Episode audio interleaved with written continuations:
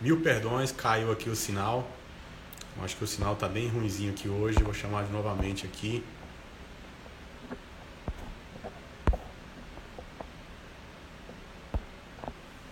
O sinal hoje está bem fraco.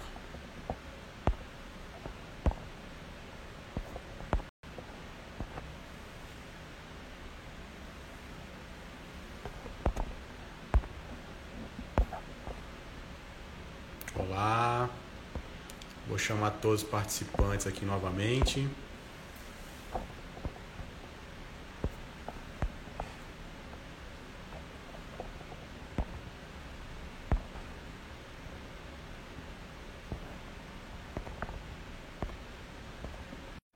Olá pessoal, desculpem, o sinal estava bem fraco aqui hoje.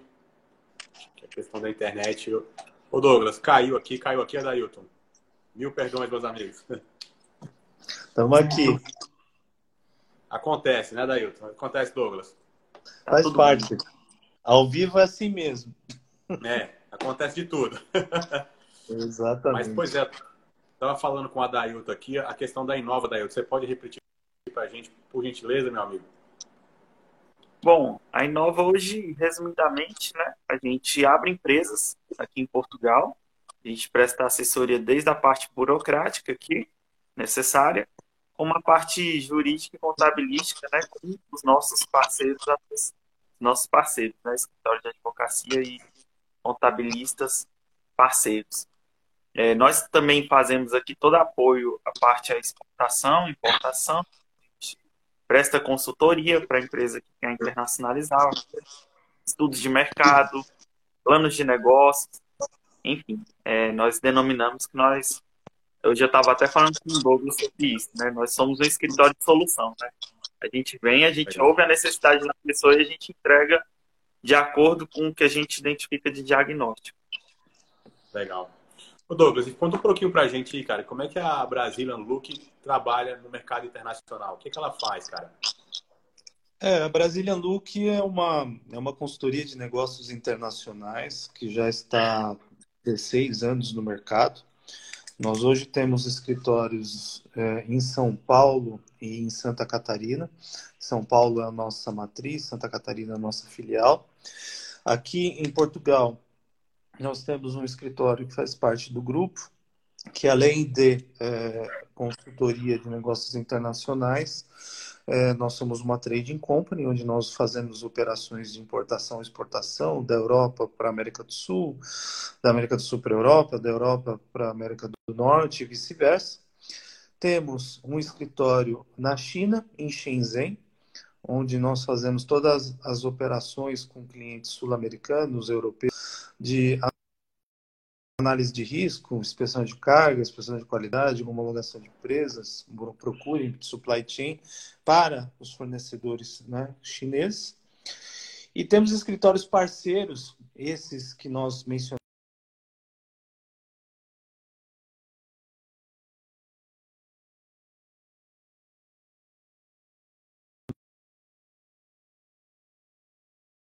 Uh, Dubai e Índia e que ao longo desses 21 comércio exterior nós temos em praticamente todos os países.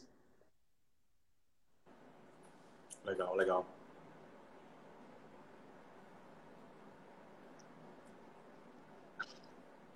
Não, não entendi sua pergunta, deu uma cortadinha.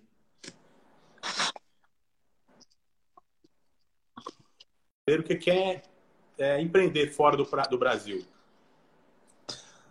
Olha, o idioma, para todos aqueles que querem trabalhar com comércio exterior, pensar em internacionalização, ele passa a ser, pelo menos em inglês, uma obrigação.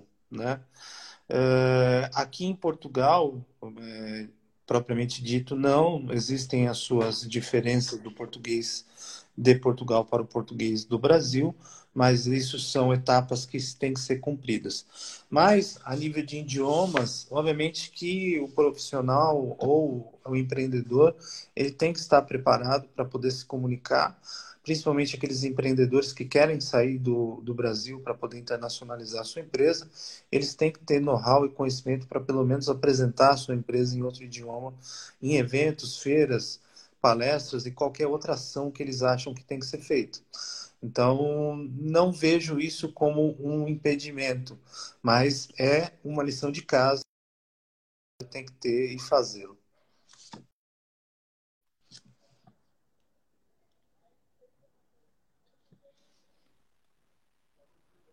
Oi, oi. Nos ouve, Jorge? Eu acho que ele tá, no, tá dando um delay. É, tá dando um delay agora no dele.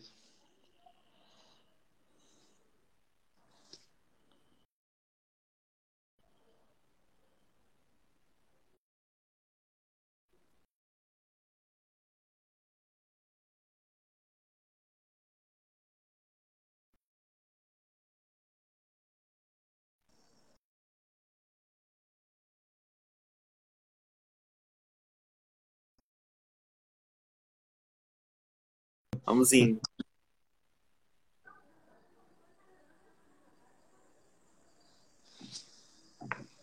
Douglas, e, e assim, aproveitando.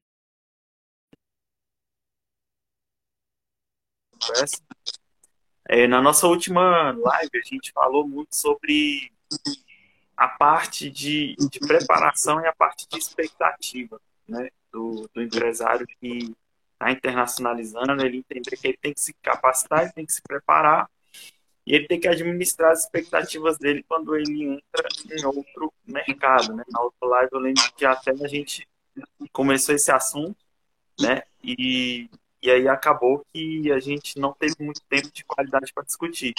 Eu acho que é muito interessante, né? A gente voltar, né? Voltar a falar sobre esse assunto, porque assim, quando as pessoas estão no Brasil, principalmente, né, por ser um. Consegue nos ouvir, Jorge?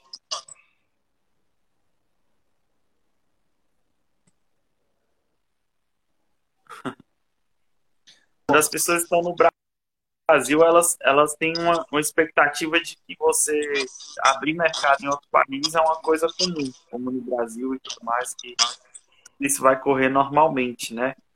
E eu queria ouvir um pouco da tua experiência, assim, nesse choque, né? De você chegar em outro país e você entender que, assim, abrir um mercado não é algo tão simples como as pessoas pensam. E, assim, quais são as características importantes, sabe?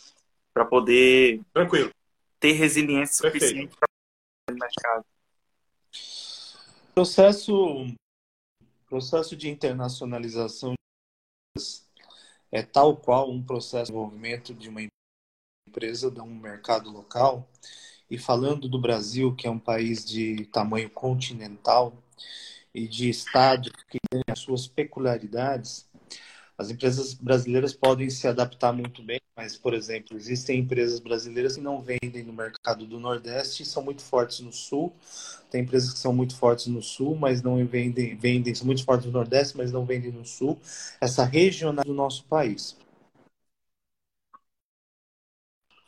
O processo de internacionalização, as empresas, principalmente uh, as empresas brasileiras, os empresários brasileiros e os empreendedores que estão começando, isso é uma, é uma boa, uh, um bom foco para aqueles empreendedores que estão começando a sua empresa uh, ao, nesse momento, há de se pensar na internacionalização e na exportação dos seus produtos desde o início do planejamento estratégico da sua empresa, desde a abertura da sua empresa e do conceito que você leva ao mercado, se faz necessário você projetar a internacionalização da sua empresa. Hoje, a internacionalização da sua empresa, levar o seu produto ou serviço para o exterior, já não é mais uma opção, e sim uma necessidade. Mas existe uma lição de casa que os empresários brasileiros ainda não sabem ou não querem saber, que é muito importante é, realizar um planejamento estratégico adequado e principalmente visando uma regionalização do seu planejamento ao longo de um período de três a cinco anos iniciais, onde você saiba quais as regiões você vai entrar e principalmente o trabalho que você vai fazer, entendendo a cultura, concorrência e demais etapas. Então não é um processo simples, não é um processo fácil, requer estratégia, planejamento e execução. E isso, é, a médio e longo prazo, as empresas não vislumbram e às vezes almejam estar é, buscando resultados a curtíssimo prazo através de é, opções de tradings, opções de influencer, opções qualquer outras que tentam dar um atalho que não é correto.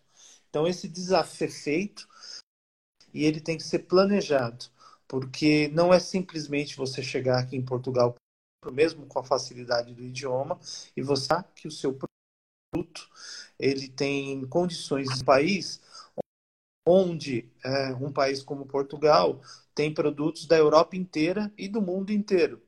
Então, há de se fazer um planejamento, há de se trabalhar, há de se contratar uma consultoria especializada ou um especialista em que ele faça um foco e um desenvolvimento de trabalho específico para o seu produto ou serviço.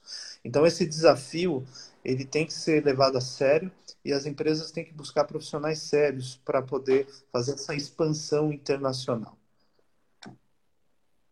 Legal, muito show. Jorge, você nos ouve? Escuto bem vocês. Vocês me escutam? Ah, agora, agora tá no nosso tempo. O Jorge estava ah, no metaverso. Acho que é o calor, é o calor aqui de Brasília. Tava no metaverso, Jorge. Pois é. Jorge, hoje, agora eu quero te perguntar, né, uma curiosidade. É engraçado porque eu já estive aí, né, no Brasil, e eu já tive muitas dúvidas sobre o mercado português, né, sobre como, como é, como funciona. Só que parece que quando a gente chega aqui, né, Douglas, a gente começa a inserir muito rápido no cotidiano e a gente esquece que um dia a gente esteve lá e que a gente tinha nossos receios de vir para cá e a gente quer saber, né, de ti. Hoje, o que, que você acha que que a maior curiosidade, ou então as maiores dores, assim, das pessoas que hoje estão no Brasil ouvindo a gente, talvez nesse momento, podem até pensar lá longe, não, talvez meu produto ou serviço caiba lá em Portugal, talvez eu como pessoa possa ir trabalhar em Portugal, fazer alguma coisa, mas não, acho que isso não é para mim, acho que não, realmente daria muito trabalho, é por conta de X ou Y. O que seria esses as curiosidades no seu ponto de vista hoje. Por que, que o George não vem para Portugal hoje empreender? Eu só não vou por causa da minha filha, mas ela crescendo aqui, né? Eu já tô com um pezinho aí já, cara. Coisa boa. Ela nascendo já vou estar com um pezinho aí, pode ter certeza, meu irmão. Mas fala pra gente, no seu ponto de vista aí, qual, quais que você acha que são as maiores curiosidades né, de quem está no Brasil ao vir para cá? Olha, Dailton, o que eu vejo hoje, por exemplo, é essa questão do, do, medo, né, do conforto, né, que a gente supõe que tem aqui no Brasil, né? Para quem já viajou para fora, quando vai para um país diferente, você você vê o quanto o nosso país ainda falta um pouco de estrutura, né? De, de, de uma boa economia, de tudo. E aí a gente meio que acomoda, né? Por isso que eu falei no começo da nossa live aqui que vocês são pessoas é, fora do comum, que tiveram essa coragem e hoje estão muito bem, bem no país aí que vocês estão. Então, assim, a questão que eu vejo, Dailton, é e pensar, poxa, será que vai, ter, vai ser tão gratificante para a gente sair do conflito, sair da minha moeda e para chegar lá e, e, arriscar e ganhar, né? Então eu vejo por essa forma, essa questão. Mas conversando com vocês hoje aí, é, são duas pessoas que engrandecem muito e, é, e eu tenho certeza que ampliam bastante a coragem dos brasileiros que querem empreender fora do Brasil, né? E querem ter uma nova vida. Então, eu acho que isso aí é bem enriquecedor. Estava até falando no começo da nossa live aqui, Adailton, que é a outra live que a gente fez, dois brasileiros entraram em contato com a gente, ficaram muito interessados.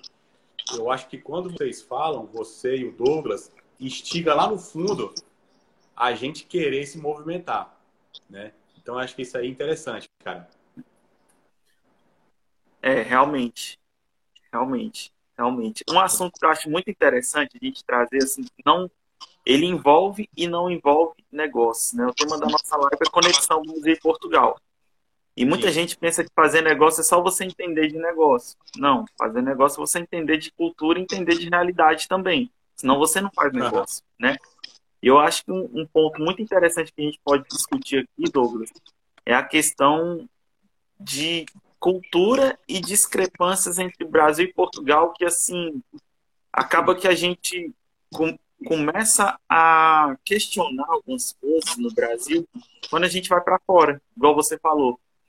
E eu acho que uma, uma, boa provocação né, que eu posso fazer aqui é, por exemplo, no momento em que a Alemanha goleava o Brasil de 7 a 1 na Copa de 2014, todo mundo chorava, mas naquele momento a Alemanha goleava o Brasil em mais de 50 prêmios Nobel a zero, né? A zero. E outra coisa aqui, falando de dado interessante, né? Até ontem eu reparti, né? Uma pessoa muito conhecida no Brasil, ela falou que no Brasil hoje se vive a pior inflação, a menor, a inflação mais baixa em alguns anos. E eu questiono, né? Que inflação baixa é essa onde o litro de leite é 6,50, sabe? E às vezes eu questiono por que, que o quilo da picanha no Brasil ele chega a 100 reais e aqui o quilo da picanha ele, ele é 10 euros, entendeu? Picanha assim de excelente qualidade, sendo que no Brasil a gente tem BRF, JBF, que são duas, dois dos grandes conglomerados aí de exportação de carne a nível mundial, sabe? Então, tá aí uma provocação, né, Douglas? Entender, assim, o, o, o que, que está acontecendo, né? O porquê que, na sua opinião, assim, o ambiente de negócios no Brasil, ele está dessa forma? Por que, que existem essas diferenças, assim, é, no Brasil e num país como Portugal, que, assim, tem seu, suas produções, mas numa escala muito menor, e, e se torna até um local mais acessível para fazer negócios, muitas vezes, do que o Brasil, sendo que o Brasil tem tantas potencialidades. É, essa, essa é uma excelente pergunta. E quando você fala de, de cultura, né, eu tive a oportunidade nesses longos 21 anos de comércio exterior que eu já, já tenho. É, tenho já pouco cabelo e barba, muita barba branca por esses 21 anos. eu tô chegando lá também.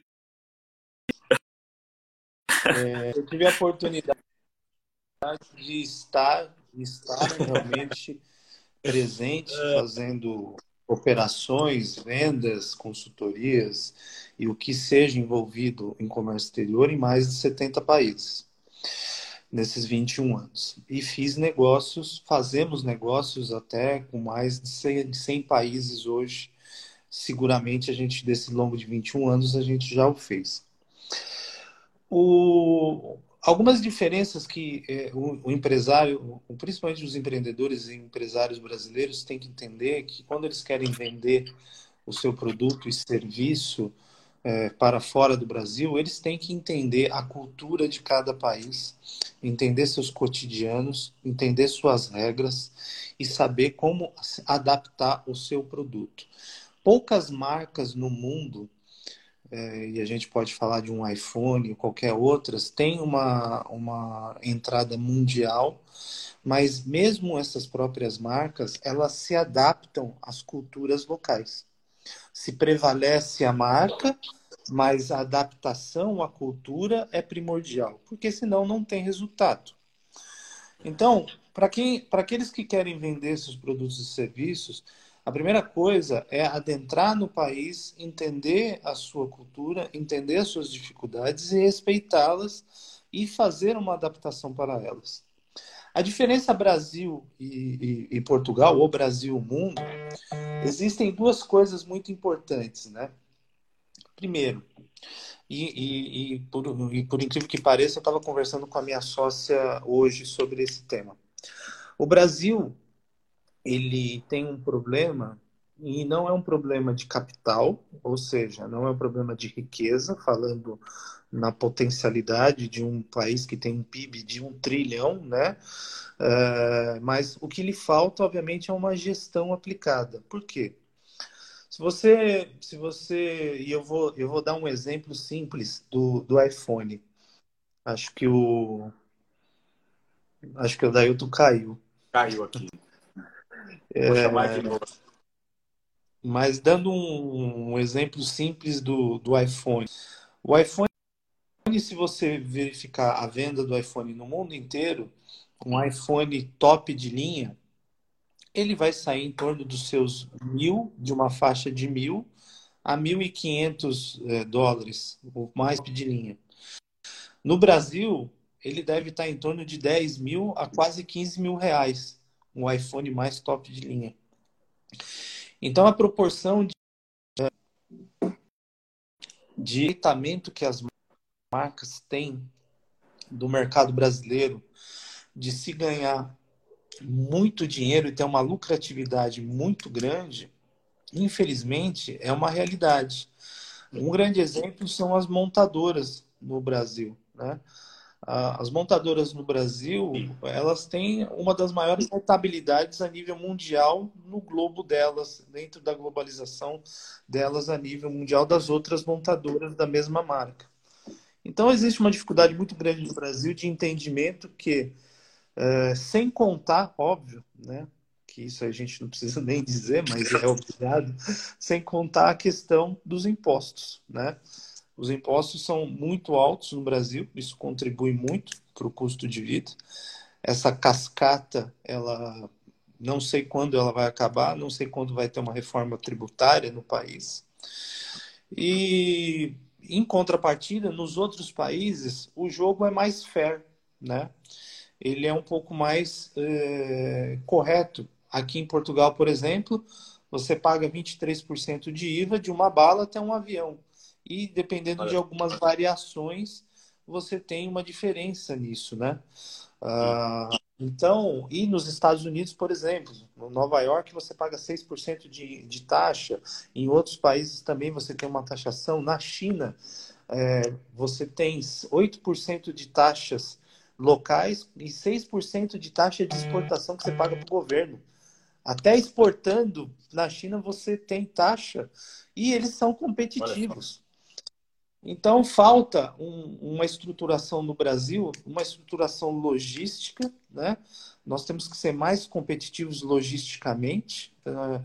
É, esses últimos quatro anos, pelo que eu venho, tenho visto, o governo tem investido muito em estrutura e tem terminado muitas obras que ficaram por terminar ao longo de anos, mas isso ainda é muito pouco é, de uma defasagem de décadas onde que tem que existir uma estruturação logística para ter maior competitividade logística, para que os produtos saiam do Brasil mais competitivos, uma estrutura fiscal, financeira e jurídica totalmente fair, para que também exista essa competitividade e um, uma estruturação, uma reforma tributária muito mais adaptada, onde você possa realmente é, ser mais competitivo na composição de custos para que o Brasil possa não só ser competitivo internamente, como externamente. Então, é um conjunto de fatores que hoje, por exemplo, Portugal já está fazendo. Portugal já está com um programa de governo voltado para essa estruturação, onde eles querem estruturar todas as cadeias governamentais e trazer empresas para cá para poder fazer essa roda girar. Então, eh, nós precisamos aprender muita coisa com empresas a nível internacional, onde a gente tenha a empresas e governos que a gente tenha a, a, a potencial de voltar a ser competitivos. Entendi. Douglas, e, e hoje assim, quando o, o empresário é, é, de fora, por exemplo, um chinês vem investir aqui no Brasil, eu creio que ele fica até espantado com o tanto de burocracia, não é? Ou a impressão é. minha? Não, não, não é impressão sua, não é impressão sua, não. Não só o empresário chinês, como qualquer empresário a nível mundial. Eu, a primeira vez que eu fui para a China foi em 2007 e eu tive a oportunidade de fazer uma palestra para uma série de empresários chineses na época e tive a, a coragem ou a infeliz ideia de explicar o, o regime tributário de importação do Brasil. Nossa! E quando, e quando eu, eu, expliquei que é, você pagava imposto por imposto via cascata, mais ou menos assim, eles ficaram loucos, né? É, então, É, muitas empresas no Brasil ganham muito dinheiro apoiando empresas internacionais ou é, investidores internacionais, como os próprios chineses, para entrar no Brasil e para poder adquirir empresas e fazer. Mas nós, contabilmente falando, é, nós somos um dos países mais complexos a nível de contabilidade. É, então, isso é um desafio. Mas hoje, é, muitas empresas internacionais estão no Brasil e já, já assumiram a regra do jogo, né? Mas que nós ainda somos um campo infértil para investimento, em todos esses sentidos, ainda somos. Precisaríamos melhorar muito nesse quesito. Maravilha. E até mesmo na questão trabalhista, também eu creio eu que para quem chega de fora para investir aqui, fica espantado, né? Um conjunto é, de leis, conjunto de, de regras. É, o Brasil, exato. infelizmente, é um mercado bem fechado, né, Douglas? É, ainda assim, desde a época do, do Fernando, do falecido, que não é falecido, mas falecido Fernando Collor de Mello, né? Para presidente, por exemplo, que ele teve a coragem de abrir o Sim. mercado, né? É, o Brasil evolucionou, mas nós somos uma nação jovem falando em comércio exterior e principalmente em abertura de mercado, porque nós abrimos mesmo o nosso mercado a partir dos anos 90. Então, é, nós somos ainda uma geração que é, tem que aprender muito a comercializar é, e ser comercial a nível internacional. Temos cases é, espetaculares como provavelmente dito alpargatas no mundo, né, havaianas. Uhum. Eu quando fiz a minha primeira viagem à Rússia, a minha primeira viagem internacional foi para a Rússia em 2002, ou Sim. seja, 20 anos atrás. É, eu tive o prazer de estar com a equipe de, da Alpargatas, que naquela época, já 20 anos atrás, já estava desbravando o mundo em busca de distribuidores. Então, nada é por acaso. Nada é por acaso. Hoje, Havaianas, como todo mundo vê Havaianas hoje, uma loja da Havaianas no mundo, não sabe que eles já estão trabalhando há mais de 20 anos. 20 anos. Né? Não tem essa, essa, esse feedback. Então, esse é um trabalho conciso que nós, ainda brasileiros, e principalmente por falta de políticas públicas eh, reais, e uma, e uma junção maior da nossa, do nosso empresariado nacional, ainda não tem essa noção. Avançamos muito, é, somos referências em alguns mercados, mas nós temos que parar de pensar só em commodities. Nós temos também que ser referências em indústrias, indústrias, tecnologias, serviços. Né? Então a gente tem que pensar um pouquinho mais fora da caixa e tentar apoiar o pequeno, médio e microempresário também, que tenha boas ideias e que queira desbravar o mundo. Então, existem estruturas muito boas no Brasil quanto a isso. E, e a gente vê que a gente fica tão amarrado a commodities, né? E tem uma riqueza tão grande, né? De, de, de exploração turística, várias outras que a gente pode explorar e acaba não fica só dependente da commodity, não é isso?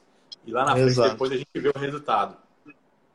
Exatamente, exatamente. É por isso que eu falo, é, são questões de políticas públicas, coisas que a, a, a política apoiar mais com a questão uh, dos, uh, aquelas parcerias FAMEPs que serviriam a melhor coisa do mundo, né? parcerias público-privadas, onde seria melhor a adaptação, mas a gente sofre com processos políticos e processos de interesse outros que não tem a união correta.